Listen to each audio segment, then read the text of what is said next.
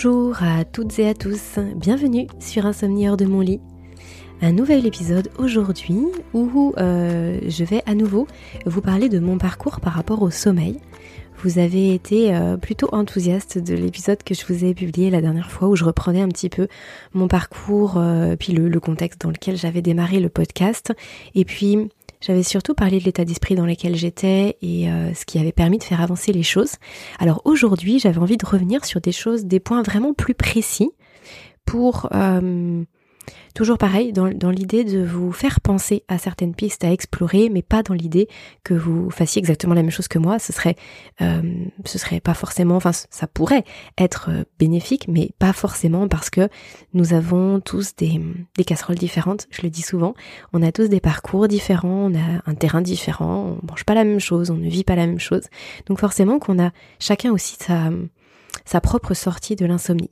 Mais c'est sûr que ça permet de faire penser à des choses, ça permet de faire des liens entre des choses. Là, par rapport à ce que je vais vous partager, vous allez peut-être vous dire ah bah tiens, euh, moi j'ai pas regardé ça, j'ai pas demandé ça euh, comme je sais pas comme examen à mon médecin, ou ah bah peut-être qu'il y a un lien entre ça et ça, et ça permet d'avancer tout simplement. Euh, déjà, la la chose la plus importante, alors là je ne parle pas du tout dans un ordre chronologique, hein. je vais essayer de vous donner plutôt des éléments que j'ai explorés, peu importe, euh, peu importe le moment en fait, ce serait un petit peu trop compliqué de revenir sur, sur quand, quoi, comment, ça n'a pas beaucoup d'importance. Mais en tout cas, voilà ce que j'ai creusé moi pour sortir de l'insomnie. Et si vous souhaitez revenir sur mon parcours pour, pour celles et ceux d'entre vous qui arriveraient sur ce podcast-là euh, sans, sans me connaître, n'hésitez pas à écouter le précédent que j'ai écrit, qui que j'ai euh, diffusé et j'avais dû mettre comme titre euh, où j'en suis avec mon sommeil aujourd'hui, quelque chose comme ça, que j'ai diffusé il y a, il y a franchement pas longtemps, peut-être une ou deux semaines. Alors, une des choses essentielles que j'ai faites, mais je vais pas trop épiloguer là-dessus parce que j'en ai déjà parlé sur les précédents épisodes de podcast, j'avais déjà pas mal développé, c'est, ce sont les tests sur les hypersensibilités alimentaires. C'est quelque chose qui m'a aidé pour les réveils nocturnes. Donc euh, il y a l'épisode avec ImuPro bien sûr, et puis après j'en reparle à, divers moments. Euh, donc si vous voulez avoir plus de, renseignements là-dessus, vous pouvez aller voir sur les précédents épisodes et aller voir aussi tous les liens que j'ai mis dans les descriptions. Parce que euh, si vous souhaitez faire des tests d'hypersensibilité alimentaire, vous avez un code promo grâce à l'écoute de ce podcast. Le code promo c'est podcast IHDML tout attaché. Donc ça, ça m'a aidé. C'est vraiment indéniable. Et pourquoi je le cite là en premier? Parce que je vois que ça aide énormément de monde, des personnes à qui je peux les recommander ou des personnes qui ont fait ces tests-là et qui viennent me voir pour débriefer et que je peux suivre euh, par ailleurs. Eh bien, je me rends compte à quel point ça a un impact positif sur le sommeil. Euh, il y avait un élément très très marquant aussi, c'était ma carence en vitamine D. J'avais une carence très prononcée en vitamine D. Euh, je me supplémentais, je me rappelle plus très bien. Pour être honnête, je me supplémentais pas ou très très peu. Et du coup, j'ai commencé à me supplémenter beaucoup plus et ça a considérablement changé la donne. Mais d'ailleurs, pas que au niveau sommeil. Hein. La vitamine D, elle est vraiment essentielle dans, dans énormément de, de cascades chimiques dans notre corps. Et donc effectivement, je me sentais toujours un peu mieux en été que le reste de l'année, sans vraiment savoir pourquoi. Et je pense qu'en plus, j'en gardais peu. Euh, je suis, je suis plutôt un, petit gabarit. J'ai pas énormément de, stockage de matière grasse. On en a toujours euh, beaucoup plus qu'on croit, mais peut-être que c'est le pourquoi du comment. J'avais peu de, de vitamine D en stock, parce que la vitamine D est stockée dans, les tissus adipeux. C'est pour ça que normalement, quand on est euh, toute l'année dehors, ben en fait, on en stocke assez de d'avril à, septembre pour ensuite faire les, six autres mois de l'année tranquillement sur nos stocks. Sans, parce que à nos latitudes, on a très peu d'exposition en automne et en hiver au soleil. Donc de façon générale, c'est censé être suffisant, Mais force est de constater que avec nos vies modernes où on est à l'intérieur tous les jours et, on sort très très peu ou, avec beaucoup de crème solaire et sans s'exposer vraiment aux bonnes heures, eh bien on n'arrive pas à avoir assez de vitamine D. En tout cas, pour moi c'était mon cas. Et de ce que j'ai pu lire après, que ce soit dans les, livres ou surtout dans les études, les études scientifiques montrent qu'il y a vraiment une très très grande majorité de la population qui est en insuffisance de vitamine D, avec toutes les problématiques qui en découlent, que ce soit euh, l'immunité, euh, les, troubles du sommeil, etc. J'avais également une euh, carence assez significative en zinc, probablement liée au stress, au stress. Enfin, en tout cas, c'est un, indicateur d'un trop grand stress N'oubliez pas que quand je parle de stress, c'est pas forcément le fait de se stresser dans la vie de tous les jours. C'est aussi un stress physiologique, un stress physique. C'est tout, tout ce qui demande de l'adaptation à notre corps. Donc oui, il y a la charge de travail, la charge mentale, les bouleversements émotionnels, mais il y a aussi bah, le fait de d'être très très exposé aux ondes électromagnétiques, le fait d'avoir euh, une alimentation qui ne soit pas adaptée, le fait de bah justement de, dormir très peu. Et là, on se retrouve dans un cercle vicieux. Les décalages horaires aussi, j'ai beaucoup voyagé pendant une certaine période de ma vie, et ça forcément c'est très usant pour l'organisme. Enfin bon, je pourrais citer finalement pas mal de raisons, peu importe les raisons, le fait est que j'étais euh, fortement carencée en zinc et que là une supplémentation adéquate, hein, mais que j'ai faite en lien avec euh, avec euh, un médecin qui me suit pour pouvoir rétablir cela euh, carence aussi en magnésium. En tout cas, j'avais une insuffisance en magnésium et là, on se retrouve sur les mêmes raisons, probablement. En tout cas, d'un point de vue minéral, d'un point de vue vitamine, d'un point de vue oligo-éléments, c'était clairement pas ça qui était ça. Et je vous parle même pas de ma quantité d'iode euh, qui était euh, juste ridicule. Donc j'avais aussi une insuffisance en iode et j'avais donc euh, une, une, thyroïde qui fonctionnait au ralenti. Alors j'ose presque même pas utiliser le passé parce que là justement je vais refaire prochainement des, des tests pour voir où en est ma thyroïde parce qu'effectivement j'avais j'ai un fonctionnement au niveau thyroïdien qui est un petit peu en comment dire au ralenti. Et du coup, ça peut créer, là même sans parler du sommeil, ça me crée, en tout cas visiblement, c'est comme ça que qu'on le comprend avec le médecin, ça me crée d'autres euh, troubles et, et, possiblement aussi une, euh, une faiblesse au niveau immunitaire. J'en parlais dans un précédent podcast, c'est pour moi un peu un challenge mon immunité depuis longtemps. Et donc c'est possible que cette, euh, piste de la thyroïde puisse être très porteuse, mais ce sont des choses qui se travaillent sur plusieurs semaines, qu'est-ce que je dis même plusieurs mois. Donc forcément, euh, bah, en fonction de, de quand on démarre ce travail-là, ça, ça peut prendre un, certain temps. Euh, bah surtout que là, comme vous le voyez, j'avais quand même pas mal de choses à remettre d'aplomb. Donc ça nécessite euh, forcément bah, de, de prendre un peu tout ça en main. Et c'est pas si évident de tout faire en même temps de tout faire absolument parfaitement correctement comme aussi on voudrait le faire et que ça puisse porter ses fruits dans les mêmes délais. Donc là, ce dont je vous parle, bah, ce sont des choses que j'ai pu impulser sur les, années passées et jusqu'à aujourd'hui. Euh, depuis, depuis un peu plus de, de, trois ans maintenant. Sachant que avant ça, j'avais commencé par, euh, par deux produits, c'est vrai que ça, je peux vous les citer. Euh, j'avais, utilisé un complément alimentaire qui s'appelle RJ Stress Sérène qu'on peut acheter en pharmacie. Je sais pas le complément que je conseille de façon générale aujourd'hui parce que parce que c'est pas du coup entre temps, je, je, me suis beaucoup renseignée sur les différents compléments alimentaires et j'ai compris combien c'était important de bien trier ces compléments alimentaires, de bien faire attention à tous les éléments qu'on trouve dedans et pas seulement à la molécule qui nous est vendue comme, euh, comme très intéressante pour le sommeil. Ça va plus loin que ça. Euh, et puis bah du coup, pas là en l'occurrence, c'est pas bio. Euh, c'est un composé de plusieurs choses et c'est pas, ça permet pas forcément de d'isoler exactement ce dont on a besoin et surtout, surtout bien sûr, d'aller à la cause du problème. C'est-à-dire que là, c'est vraiment un complément alimentaire qui vient forcer le système nerveux parasympathique à, s'activer, donc c'est-à-dire qui vient forcer notre système nerveux à se calmer peu importe s'il y a d'autres déséquilibres en amont qui créent le trouble du sommeil. C'est vraiment comme si on... euh, comme si on, appuyait euh, fort sur les, récepteurs de, l'apaisement en disant si si maintenant cher corps tu vas dormir tu vas te reposer. Donc oui ça aide. C'est quelque chose qui peut être très intéressant en béquille sur le moment. Par exemple, là, vous, vous êtes complètement épuisé quand vous, écoutez ce podcast. Vous avez vraiment l'impression d'être sans ressources et vous avez bah, vos, votre vie du quotidien, peut-être des déplacements professionnels, peut-être une famille à assurer, peut-être des choses très stressantes à, passer dans cette période de vie. Et vous n'avez pas ni le temps, ni ni l'énergie à consacrer à un milliard de recherches ou à écouter euh, tous mes podcasts d'affilée et à chercher quel complément alimentaire serait le mieux pour vous. Donc oui, vous pouvez par exemple utiliser ce complément-là, euh, que vous trouvez très facilement au coin de votre rue euh, en pharmacie, pour vous redonner un petit peu de, ressources, un petit peu d'énergie, et ensuite pouvoir quand vous avez retrouvé plus de ressources, pouvoir les investir pour investiguer, pour bah, prendre peut-être des compléments alimentaires qui seraient plus adaptés et surtout qui aiderait votre corps à, retrouver un équilibre complet. Donc pourquoi pas? Pourquoi pas? Il y a aussi l'ashwagandha que j'ai utilisé pendant un temps, aussi la, la rhodiola rosea.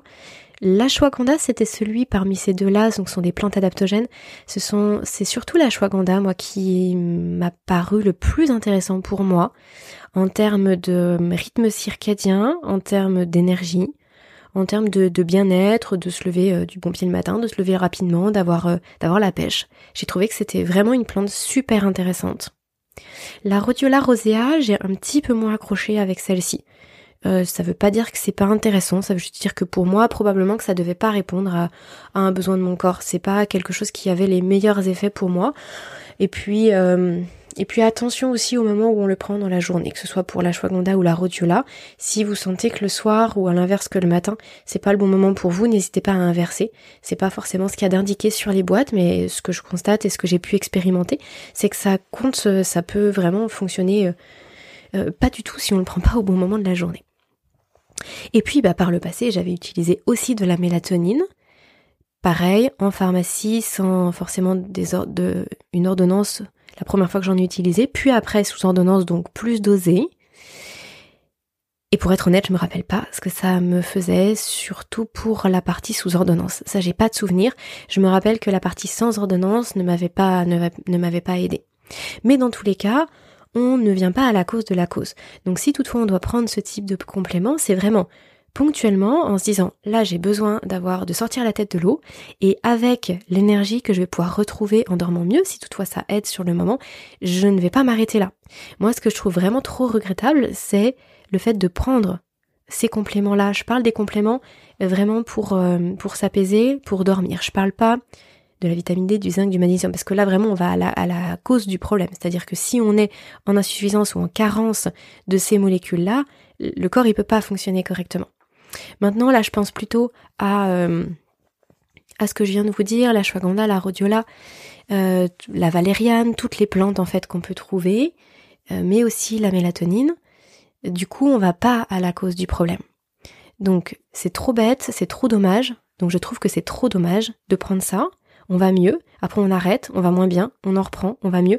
En fait, moi je pense que le mieux qu'on ressent lorsqu'on prend ça, c'est juste à investir pour aller plus loin et pour vraiment sortir de l'insomnie, mais de façon pérenne, sur le long terme. Alors la mélatonine, vous allez me dire oui, mais c'est aussi euh, une hormone Aurélie, si on n'en produit pas assez, c'est ça qui, qui pose problème. Oui, mais pourquoi on n'en produit pas assez? Euh, c'est la question à se poser. Est-ce que c'est en lien avec nos habitudes de sommeil, en lien avec les écrans, en lien avec notre alimentation, avec euh, ce qu'on va assimiler? Mais d'ailleurs, ce que je vous dis là, c'est vrai aussi pour la vitamine D, le zinc, le magnésium, etc. La vitamine A, la vitamine E, enfin toutes les, tout après tout, euh, je pourrais absolument tout citer. Ça peut dépendre de ce que vous mangez, Typiquement, l'iode, si vous ne mangez jamais une algue, jamais un poisson, jamais un crustacé, jamais rien qui contient de l'iode, votre corps, ne va pas l'inventer, cette molécule-là. Donc ça peut venir de ce que vous avez dans l'assiette, mais pas forcément. Il y a des choses qu'on peut avoir dans l'assiette en grande quantité, mais notre système digestif est tellement dégradé, surtout au niveau de notre intestin grêle, qu'il n'y a plus d'assimilation possible. Et là, on se retrouve en difficulté parce que il suffit pas d'en amener plus. Et là, c'est vrai que c'est un bémol aussi. Et moi, j'ai pu le constater euh, pendant au, au tout début, pendant un certain temps où je, pouvais euh, prendre certaines choses, certains compléments et ne pas voir les bienfaits directement parce que parce qu'en fait j'assimile rien. Quand on assimile rien, bah on a beau prendre, même si c'est en complément, on assimile un peu plus, mais pas non plus tout. Donc, il y a une partie qui peut manquer. C'est pour ça qu'on en revient toujours au même, c'est-à-dire au système digestif.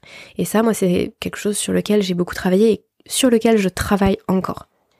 Pour le système digestif, j'ai pris euh, du, silicium principalement, et puis aussi des cures de, de probiotiques et aussi tout ce qui va être euh, cure d'argile verte, charbon actif. Il y a aussi le psyllium qu'on peut prendre pour euh, nettoyer, faire un grand balayage intestinal, pour ensuite que le, les intestins, donc les deux intestins, l'intestin grêle et le gros, enfin le, puissent fonctionner le mieux possible. Donc ça, ça peut aider. Et puis après, bien sûr, j'ai aussi enlevé énormément de choses dans mon quotidien pour ne pas abîmer la muqueuse intestinale, qu'il puisse y avoir la meilleure assimilation possible, et aussi pour ne pas surcharger mon foie et aussi pour ne pas venir euh, bah, perturber directement tout mon système hormonal, avec notamment les perturbateurs endocriniens, ce qu'on va retrouver dans les plastiques. Donc ça, c'est vrai que j'ai fait une sur les dernières années, là, je dirais sur les trois dernières années, j'ai fait une vraie révolution de tout ce qui pouvait y avoir chez moi. J'ai viré tous les tous les plats en plastique. J'ai remplacé par des plats en verre, les tupperwares, j'entends. J'ai viré euh, le micro-ondes, j'ai viré euh, tout, tout ce qui pouvait euh, chauffer dans tout, tout ce qui était en plastique euh, qui pouvait être chauffé. Ça, j'ai vraiment viré. Et puis j'ai viré aussi tout ce que, toutes les crèmes, les savons, tous les produits ménagers aussi. Et j'ai essayé d'être assez rapidement. Et c'est vrai que je me rends compte que la transition s'est plutôt faite vite et bien. Et c'est vrai que maintenant, je me verrais pas revenir en arrière. Mais j'ai vraiment viré tout ce qui pouvait apporter des choses à mon corps qui sont trop dures à gérer. C'est-à-dire que le foie, il est tout à fait capable de gérer tous les produits chimiques qu'on a dans, nos gels douche, par exemple mais quand il y a que ça. C'est-à-dire que là, quand on rajoute tout, j'ai changé mes poils aussi par rapport au téflon qui est, hautement toxique et qui ramène encore plein de métaux lourds à traiter par le foie pendant que j'y pense. Ben, en gros, quand on a, euh, quand on mange dans des, dans des plats en plastique ou des trucs sous blister, des plats préparés avec énormément de produits chimiques, de pesticides dedans, de fongicides, lorsqu'on fait tout chauffer dans des poils en téflon euh, qui euh, sont par ailleurs rayés ou abîmés, et qui euh, nous apporte énormément de produits toxiques lorsqu'on se badigeonne de crème de la tête aux pieds, euh, lorsqu'on se lave les cheveux et qu'on se douche avec des gels douche et des shampoings qui amènent énormément de produits chimiques aussi, bah à un moment donné, ça fait un cocktail pas possible. Surtout qu'on peut difficilement empêcher de respirer l'air qu'on respire. Donc quand on vit en ville, bah ça vient encore rajouter des polluants supplémentaires. Donc j'ai essayé de faire en sorte que euh, tous les produits que je pouvais maîtriser, donc que j'achète. En gros, je parle évidemment pas de l'air que je respire, ça c'est plus compliqué.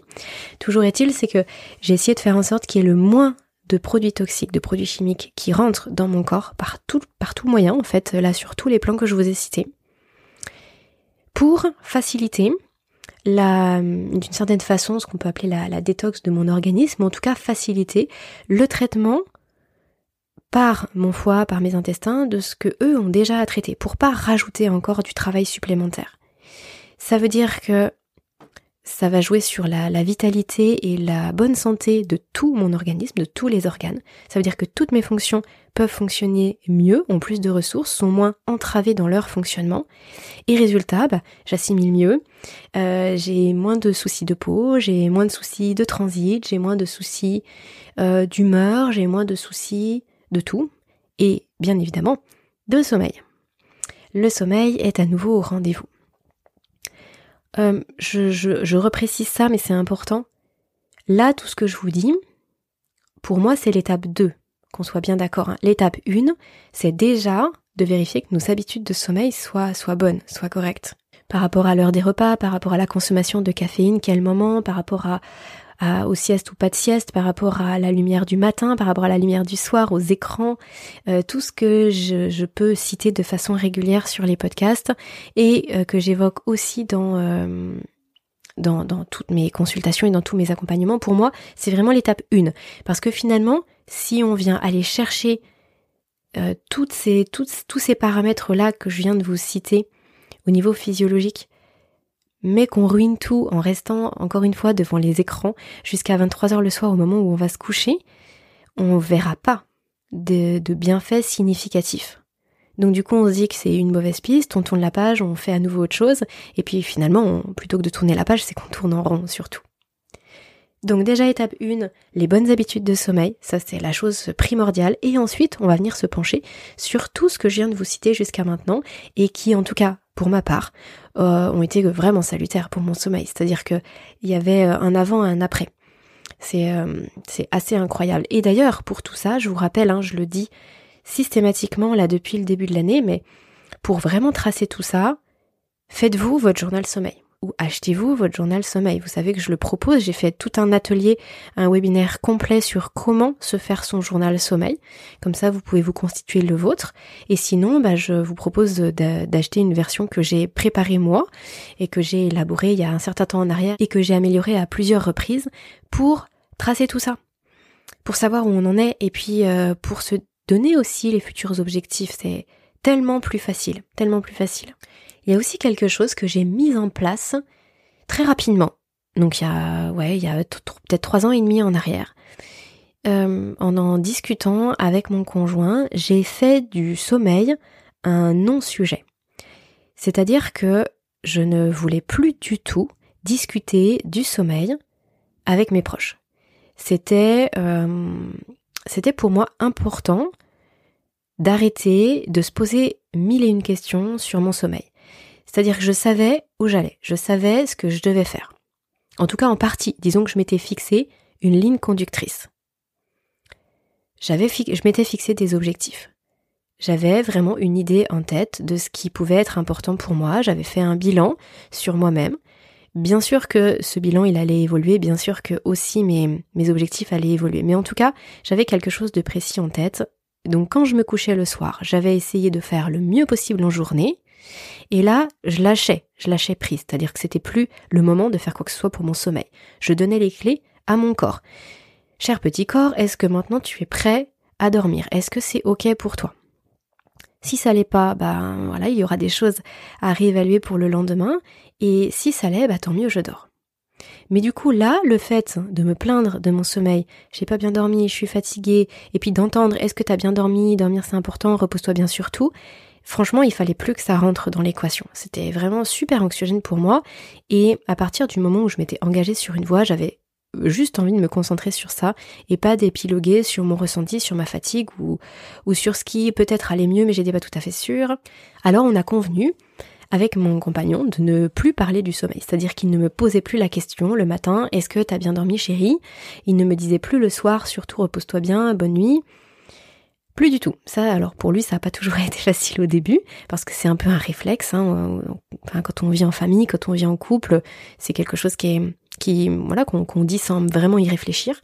Et là, pour le coup, je lui avais demandé de conscientiser ça et qu'on n'aborde plus le sommeil. Si j'avais moins envie de parler de mon sommeil pour partager quelque chose, ça venait de moi, mais j'avais plus envie qu'on me, entre guillemets, casse les pieds avec mon sommeil, même si je sais bien que l'intention n'était pas mauvaise, mais en tout cas, c'était pas positif sur moi. Et ça, c'est quelque chose que je constate très souvent pour les personnes qui, souffrent de troubles du sommeil, c'est la volonté de, d'en parler beaucoup, mais à réfléchir. Peut-être que pour certaines personnes, ça aide réellement, mais j'ai souvent constaté que ça n'aidait pas réellement. En fait, ce qu'il faut bien imaginer, c'est qu'on ne peut pas ressentir deux émotions opposées en même temps. Donc quand on est en train de répondre à son partenaire euh, qu'on a très mal dormi, qu'on est mal, on est en train de se dire qu'on a échoué, qu'on n'y arrive pas. On peut pas sécréter des hormones du bien-être, du bonheur. Là, on est en train de, de s'auto-flageller, on est en train de produire des hormones du stress. Quand on n'en parle pas, bah on se laisse la possibilité que ce soit neutre, ça ne veut pas dire qu'on va sauter au plafond et être très joyeux si on est ultra crevé, mais ça permet de ne pas enfoncer le couteau dans la plaie. Sachant que les proches, la plupart du temps, ils ont rien à dire. En fait, ils vont juste soit un peu s'apitoyer sur votre sort ou faire preuve de, de compassion ou d'empathie. Quand je dis ça, c'est pas négatif, mais c'est qu'à part vous dire, ah mince, c'est pas de chance, ils vont pas forcément pouvoir vraiment ni vous conseiller, ni vous aider. C'est votre chemin. C'est le process pour vous. Et après, bien sûr que vous allez pouvoir aller voir des thérapeutes qui vont vous aider, mais de façon générale, les proches, c'est pas leur job. Donc, pour moi, ce sont des, conversations qui sont plutôt, euh, plutôt inutiles, qui sont même, qui sont pas vraiment constructives et qui peuvent même être pro, euh, pro stress, pro euh, anxiété, pardon. Donc, en tout cas, à réfléchir. Il y a bien sûr, bien sûr une autre chose que j'ai faite et ça, je vous l'avais partagé sur le podcast. À mon avis, c'est, enfin, quand euh, je parle là pour tous les parents, c'est la chose incontournable, c'est de vous demander si votre enfant euh, dort euh, bien. Quand je dis ça, tout le monde va dire bah oui, ça va. Il y a beaucoup de personnes qui disent oui, ça va, mais quand on creuse, en fin de compte, l'enfant dort pas si bien que ça. Et puis l'enfant vient réveiller les parents tous les deux jours, soit la nuit, soit trop tôt le matin, soit pour X ou Y raison. Et c'est pas une fatalité. J'ai vraiment beaucoup de personnes autour de moi qui pensent que c'est une fatalité. Mais euh, c'est tout à fait possible que les enfants dorment des nuits complètes sans réveiller les parents, jusqu'à euh, jusqu'à 6h30, 7h, voire euh, plus. Donc ça permet d'avoir quand même une certaine sécurité, un certain confort pour que la nuit de l'adulte puisse se passer sans être interrompue et sur une plage horaire vraiment confortable. Donc ça c'est pareil, il y a des consultants, des consultantes, surtout des consultantes d'ailleurs, euh, pour le sommeil des bébés et des enfants. Donc ne pensez pas que vos troubles du sommeil ne viennent que de vous si votre enfant vous réveille régulièrement. J'ai conscience que dit comme ça, ça paraît bizarre, mais euh, je vais le reformuler un tout petit peu. En fait, ce que je vois souvent, c'est que les parents me disent, moi j'arrive pas à me rendormir quand mon enfant me réveille. Mais en fait, c'est pas si évident de se rendormir quand, euh, quand on est réveillé toutes les nuits. Il y a vraiment un mode d'hypervigilance qui se met en place. Donc, peut-être que déjà le sommeil à la base, il est un peu fragile, mais si en plus toutes les nuits ou tous les, même si c'est toutes les deux ou trois nuits, votre système est surstimulé par votre enfant qui se réveille plusieurs fois par nuit ou même une fois par nuit ou beaucoup trop tôt, eh bien, vous allez avoir beaucoup plus de difficultés à vous sentir euh, bien, à avoir un rapport au sommeil qui soit vraiment apaisé et à pouvoir avoir assez d'énergie pour peut-être mettre en place d'autres choses qui pourraient approfondir votre sommeil et que ce soit encore de meilleure qualité, que vous vous sentiez encore plus reposé. Donc ça peut vite être un cercle vicieux. Pour ça, il faut prendre en charge le sommeil des enfants. Et ça, c'est quelque chose qui, bien évidemment, m'a sauvé la vie, parce que même au tout début, lorsque je sentais que je sortais vraiment de l'insomnie dans le sens où, à partir du moment où je n'étais pas dérangée, je, bah, deux fois sur trois, je dormais vraiment, il y avait des choses à affiner, mais je sentais vraiment que là, je, sortais de ce passage-là. Ça a duré plusieurs semaines comme ça. Eh bien, euh, mon fils donc mon, premier petit garçon, ne dormait pas encore vraiment correctement.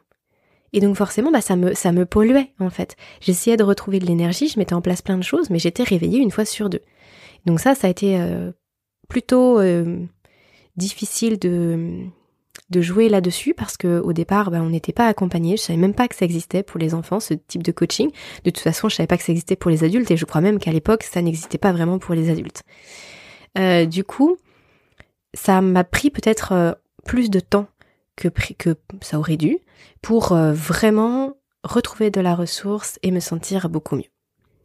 Je vais m'arrêter là pour aujourd'hui. Je vais faire un format de podcast un petit peu plus court et je vous ferai, ben, je pense, un troisième volet sur les choses qui m'ont vraiment beaucoup aidé dans, mon parcours pour sortir de l'insomnie, pour me sentir mieux, retrouver vraiment une santé euh, beaucoup plus potable que ce que je pouvais y avoir il y a quelques années. Et là, on parlera des, on parlera un petit peu de, ce bagage héréditaire qu'on a vis-à-vis -vis du sommeil.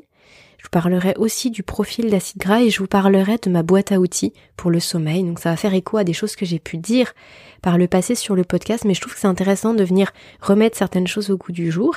Et puis bah je sais que voilà vous êtes euh, beaucoup plus nombreux aujourd'hui à écouter les épisodes qu'il que y a bah, trois ans en arrière. Donc vous ne les avez peut-être pas tous entendus et ça vaut le coup, je pense, de revenir sur cette boîte à outils qui, à mon sens, n'est pas une finalité en soi. Euh, les outils qu'on peut utiliser bah, par exemple quand on se réveille la nuit, mais qui viennent aider en parallèle de tout le reste et de tout ce que vous pouvez mettre en place pour que vraiment votre sommeil soit le plus naturel possible, sans réveil nocturne qui, dure des plombes, et que vous puissiez vraiment dormir sur un nombre d'heures consécutif de sommeil qui soit très confortable. Mais en attendant, bah, pour les moments un peu plus de stress, pour les moments où il y a encore des réveils nocturnes, etc., on pourra voir ce que vous pouvez utiliser. Je vous souhaite à tous euh, une belle journée. Je vous dis à très bientôt pour ce dernier volet, sur, euh, pour ce troisième et dernier volet sur ma sortie de l'insomnie. Et ça ne veut pas dire que j'y reviendrai pas plus tard, mais en tout cas là, ça fait vraiment une, une continuité et euh, je pense que j'aurai abordé les choses vraiment, vraiment essentielles. À très bientôt. Comme d'habitude, n'oubliez pas de noter, de partager le podcast. Et si vous voulez vous inscrire à la newsletter, c'est dans la description du podcast. Et vous pouvez aussi, bien évidemment, me contacter, me poser vos questions.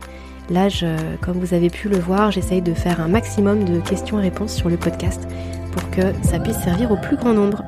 À bientôt et d'ici là, prenez bien soin de vous.